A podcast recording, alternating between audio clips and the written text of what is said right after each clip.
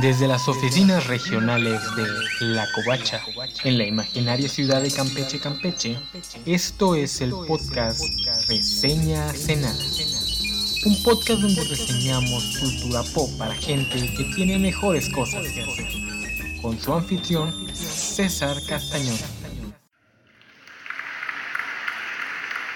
A Tale as Old as Time Hace ya varios años, en algún lugar que ya no recuerdo, aunque tal vez haya sido en Tor.com, leí que existen menos de 40 arquetipos para las historias del folclore. Esas historias que la humanidad se viene contando desde antes de que inventáramos o aprendiéramos a escribir. Un ser mágico ayuda a una campesina a conseguir un príncipe. Un simple trabajador, muy hábil en su oficio, reta a una entidad de moral cuestionable a una contienda para demostrar que en efecto él es el mejor en dicho oficio. Una jovencita tiene que casarse con un monstruo, pero descubre que realmente es un príncipe encantador. Un niño o un par de niños se ven perdidos en el bosque donde encuentran un gran peligro sobrenatural. No sé qué tan cierto sea esto de que solo existen treinta y tantos o cuarenta arquetipos de historias populares, pero basta con echar un vistazo al folclore de distintas partes del mundo para entender por qué alguien plantearía una teoría como esta, y cómo eso tiene más peso que el famoso viaje del héroe de Campbell que requiere cherry los mitos para darle validez ya sea porque la mente humana sigue los mismos patrones narrativos sin importar la cultura en la que nazca, o porque el sincretismo cultural es más amplio y más viejo de lo que al occidentalismo le gusta creer, y mucho de lo que consideramos inventos recientes no es más que la nueva iteración de un cuento tan viejo como el tiempo mismo. Siempre podremos encontrar similitudes entre muchas historias y hay quien incluso va más lejos y dice que solo hay seis o siete plots distintos, el hombre contra el hombre, el hombre contra la naturaleza, etcétera, etcétera o incluso más lejos y señalar que todas las historias tratan solo de dos temas, el amor o la muerte. Todo esto pasaba por mi cabeza hace como un mes cuando veía la película El dragón en la tetera, una película de Sony Pictures, una colaboración americana-china exclusiva para el servicio de streaming Netflix, de la que Jackie Chan fue productor y donde hace un pequeño cameo dándole voz a un personaje menor pero importante para desencadenar la historia, con un director y guionista, Chris Applehans, americano. La película se promocionó descaradamente como una copia de Aladdin de Disney, con un dragón fungiendo de genio de la lámpara, y bueno, la lámpara es una tetera como el título sugiere. En inglés se llama Wish Dragon, pero ya saben que al doblaje latino le fascina hacer las cosas más obvias, no sea que nuestro público con secundaria trunca se confunda. Es tan obvio el deseo del marketing de recordarnos Aladdin de Disney que incluso escogieron las escenas que hacen ver la actuación de John Cho, quien interpreta a Long el dragón, y que ustedes recordarán de la serie fílmica Harold and Kumar como una parodia del genio de Robin Williams. Aunque yo personalmente tengo una vendetta contra esta cultura de la originalidad, sí me sacó de onda que una película se promocione tan descaradamente como una copia de una propiedad de Disney. Más que nada porque conozco bien nuestra cultura actual y sus posturas con respecto a lo original. He visto gente llamar plagio a escenas de Naruto que usan los mismos movimientos y las mismas acciones que escenas que Cowboy Vivo. Y aún recuerdo cómo no bajaban a la saga de los Juegos del Hambre de una vulgar copia de Battle Royale. Por todo esto, sentí que esta cinta estaba muy desesperada si esta era la única forma que encontraron para promocionarse. Eso o Netflix no le tuvo la más mínima confianza. Realmente toda la publicidad que vi fue dentro de la plataforma de streaming. Yo personalmente odio esta cultura de la originalidad, odio este tipo de mentalidad. La originalidad no es inventar de la nada algo, eso no ocurre, jamás ha ocurrido. Piensen en los dos personajes más originales de la más media gringa, Bugs Bunny y Superman. Ninguno de los dos cumple los estándares que esta cultura de la originalidad sugiere. Bugs no es más que el enésimo intento de replicar los animales antropomorfizados 20 años después de que el tío Walt inventara su propio roedor. Además, su tipo de comedia es simplemente la versión caricaturesca del humor de Buster Keaton. Pero sería una estupidez decir que Bugs Bunny no es original, y es solo una mera copia de Mickey Mouse o Keaton. Superman, por su parte, quien sí fue el primero en su tipo, tampoco es original bajo estos estándares. Cada determinado tiempo alguien se acuerda de que los héroes pulp de las primeras décadas del siglo XX y los héroes aventureros de ciencia ficción del siglo XIX existen, y todos ellos tenían cualidades similares a las de Superman, hay un personaje llamado el Gladiador que incluso podría considerarse inspiración directa, y de hecho durante un tiempo DC lo tuvo en su canon como un precursor a la era de Superman del universo DC, o algo así, DC es confusa. Pero nuevamente, nadie va a decir que Superman no es original, siendo él el primer superhéroe, eso sería estúpido. Por eso es que siempre he considerado medio soquete andar encontrando similitudes entre dos obras e inmediatamente saltar a llamarlo plagio. Pero aún así, se me hizo carente de originalidad la película que Netflix me estaba sugiriendo, por decirlo de alguna forma. Es muy raro que una historia se promueva a sí misma como una versión de otra historia más popular, especialmente una bajo el sello Disney, la empresa que básicamente creó esta cultura de la originalidad. Y como niño de los 90 tengo el prejuicio de que las cintas que lo hacen son aquellas cuya producción y calidad es tan chaqueta que solo aspiran a que un padre o una madre confundidos se las compren a sus niños pensando que encontraron la versión de Disney en barata. Porque yo puedo no tener ningún problema con que la historia no sea más que una nueva versión de otra historia. Pero sí es medio incómodo ver los promos de Wish Dragon y notar que básicamente nos dicen, si te gustó Aladdin de Disney te encantará el dragón en la tetera porque nuestro dragón es básicamente una imitación de Robin Williams. Hombre, ni el live action de Disney de hace unos años caía tan bajo. Sin embargo, no se dejen engañar por la publicidad, que no estoy seguro si sea o, no una mala publicidad, no sé si le costará mucho público a la cinta. Pero esta referencialidad a la obra de Disney es necesaria, la película la usa y necesita usarla para contar la historia que realmente quiere contar. Porque estamos ante una película que quiere modernizar el mito de Aladino y eso no se puede hacer sin señalar al elefante en la habitación que viste a las orejas del ratón. La versión de Disney es la más famosa, nos guste o no. De hecho, la única otra película que la gente podría recordar es la versión de Hallmark Channel, con John Leguizamo como uno de los dos genios, una versión más apegada al original. Wish Dragon cuenta una historia completamente distinta a la del Aladdin de Disney. Bueno, tan distinta como puede serlo una versión del mismo cuento. Pero esta película usa la versión de Walt Disney como shorthand para establecer los temas que piensa subvertir sin la necesidad de tener que detenerse a explicarlos. Y al hacerlo, moderniza este cuento folclórico y al mismo tiempo le devuelve muchas cosas que la versión más popular le robó. Aladino y la lámpara maravillosa es un cuento que aparece en las mil y una noches. No es uno de los cuentos originales de la recopilación árabe, fue añadido por un francés tiempo después. Pero ojo, esto no quiere decir, como muchos suponen, que el cuento no sea de Medio Oriente. Hay versiones de dicho cuento anteriores a la más famosa de las mil y una noches. Eso sí, una vez que dicha historia quedó tipificada en un canon, y las mil y una noches como texto es una especie de canon, esta es la versión que se vuelve popular no solo en el mundo, sino también en los países que la vieron nacer, y por lo tanto es referida como la versión original, aunque técnicamente es imposible establecer una versión original para estas narraciones que predatan por siglos, si no es que por milenios, la versión asentada en un texto. Y esto es lo curioso de la originalidad. No existe una versión original de Aladino, aunque así la llamemos. Existe la versión que se publica en las mil y una noches, y esto la convierte en el primer registro escrito que tenemos, pero es muy probable que esta versión no sea más que una amalgama de muchas versiones distintas y mucho más viejas. De hecho, podríamos decir que Aladino es parte de la tradición del arquetipo jovencita pobre logra casarse con un príncipe gracias a la ayuda de un ente mágico, nada más que con los géneros invertidos. La meta es una princesa, no un príncipe, y la historia trata sobre la diferencia de clases.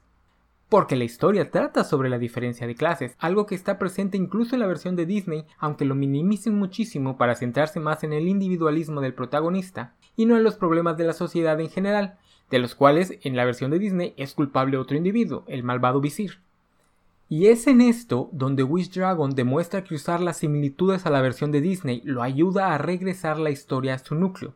En El dragón en la tetera, el drama de la diferencia entre las dos clases sociales es mucho más marcado que en la versión del ratón, y el peso del problema no recae en los hombros de ningún individuo. Por la forma en la que se nos muestra el tema y por el final de la cinta, queda claro que es un problema que va más allá de nuestros protagonistas y antagonistas. En El dragón en la tetera, nuestro protagonista, de nombre Dean, Ala, Dean, ¿entienden? Que es un jovencito que vive soñando con volver a encontrarse con su amiga de la infancia, Na, a la que conoció en la vecindad de gente pobre y trabajadora en la que vive, y que ha crecido para ser la heredera de una fortuna y parte de la constelación del mundo influencer, mientras que Dean sigue sin poder salir del mundo de la pobreza, agobiado por tener que descuidar sus estudios para poder conseguir un poco de dinero, por mucho que su madre le advierta que tiene que concentrarse en estos y olvidar sus problemas económicos. El comentario político es tan ad hoc que Dean trabaja como repartidor de una empresa tipo Uber Eats o Rappi.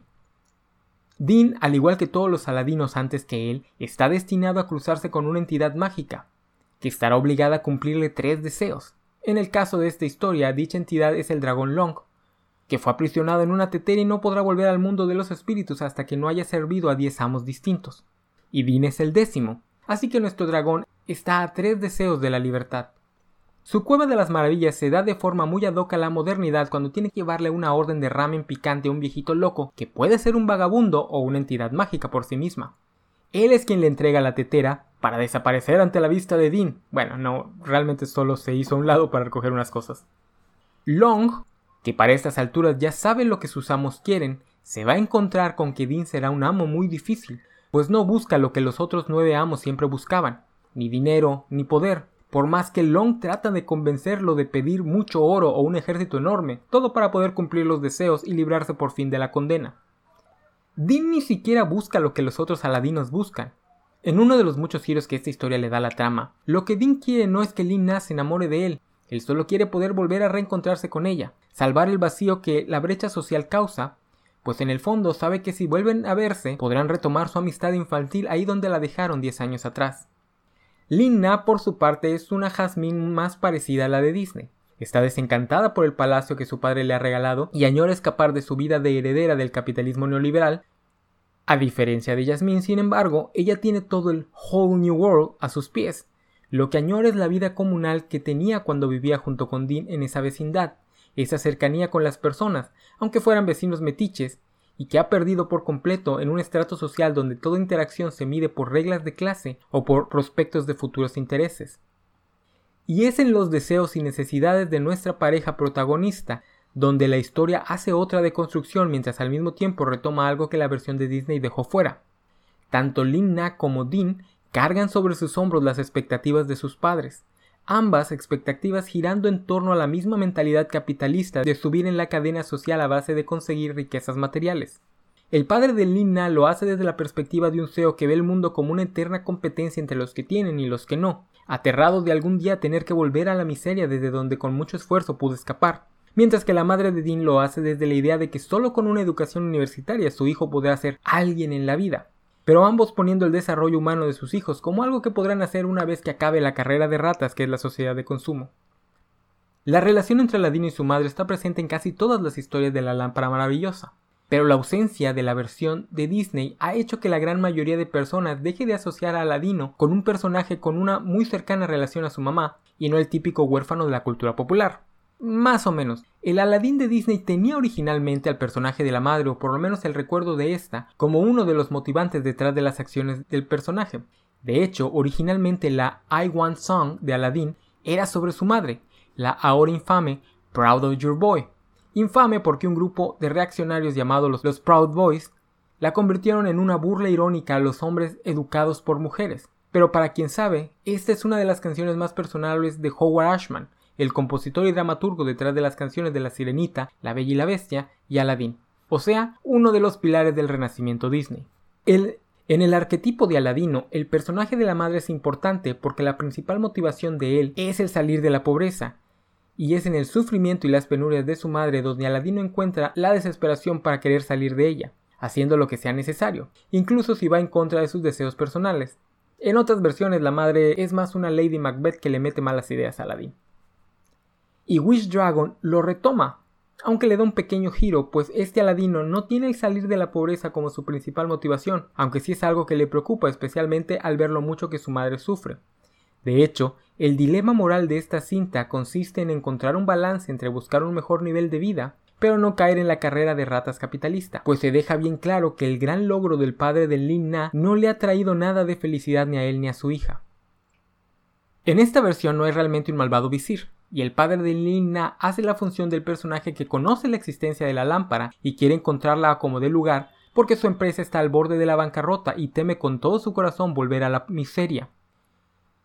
No es realmente un villano, pero sus acciones lo sitúan como un antagonista, porque aparte de la lámpara, él es la barrera que establece que Lina no se puede relacionar con un simple plebeyo.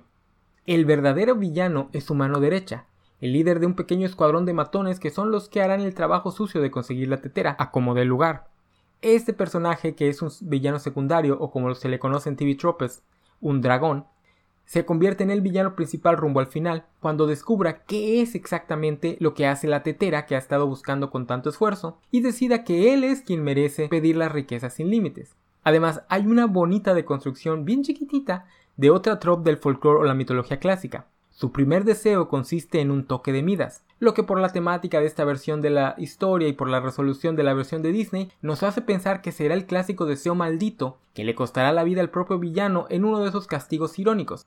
Excepto que no, el villano es lo suficientemente inteligente para pedir que solo una mano convierta todo lo que toca en oro, y además, en toda la cinta lo vemos usar muy poco sus manos, usando realmente sus pies para todo tipo de actividades, por lo que el toque de Midas es un poder que le queda como anillo al dedo. Porque al final del día la película no es tan básica como para simplemente decir Querer riquezas es malo, hay que ser felices en la pobreza. Como si de película mexicana del cine de oro se tratara. La temática es más bien el balance entre la dicotomía de la codicia y la complacencia, entre el deseo de riquezas a pesar de todo y el deseo de amor a pesar de todo. Esta dicotomía y deseo de balance se hace evidente en el drama entre Long y Lin, Dean es el inocente que cree que todos los males de su vida se resolverán en el momento en que su amiga vuelva a verlo, como si no vivieran en una sociedad, como dice el jajajas.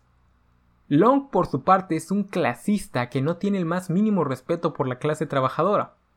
A diferencia del genio de Williams o de Will Smith, la función de Long no es nada más ser el alivio cómico y darle al protagonista un momento de magnanimidad al final de la historia cuando se lo libere.